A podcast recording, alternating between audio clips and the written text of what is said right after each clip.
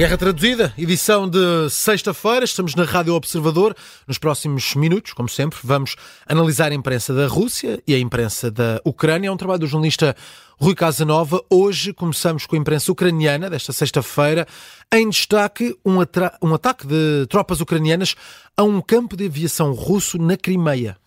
As forças ucranianas atacaram o campo de aviação Belbek, na Crimeia, destruíram três aviões da Rússia e mataram vários soldados russos.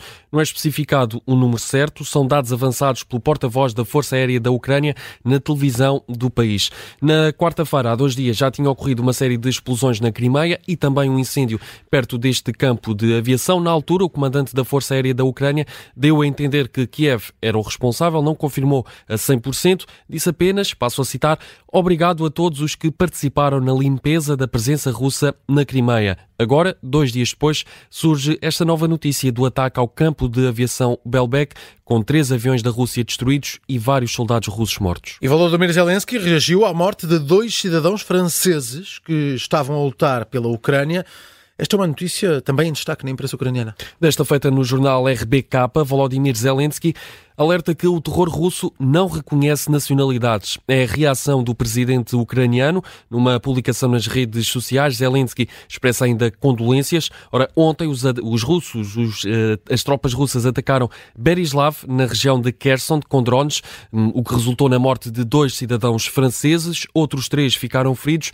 O presidente de França, Emmanuel Macron, já condenou um, este ataque das tropas russas, um ataque que descreve como um ato cobarde. Também o ministro francês dos Negócios Estrangeiros avisa que, na sequência deste ataque, a Rússia, que descreve como país terrorista, tem de responder pelos crimes que praticou.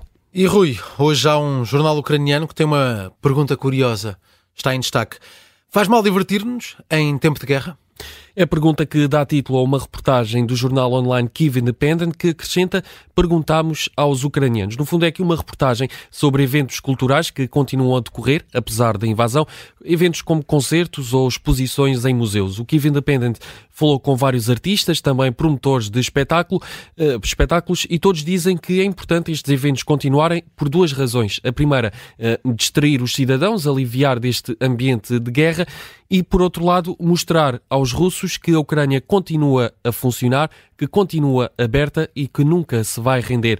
São os destaques desta reportagem do Kiev Independent, que ainda assim lembra que há algumas alterações à rotina nestes espetáculos devido à guerra. Por exemplo, quem vai a concertos tem de se registar numa plataforma para ficar a saber o local exato para evitar que este seja atacado pela Rússia. É uma notícia, um tema em destaque aqui no jornal online Kiev Independent. E é assim que fechamos esta edição de Guerra Traduzida com destaque para a imprensa ucraniana.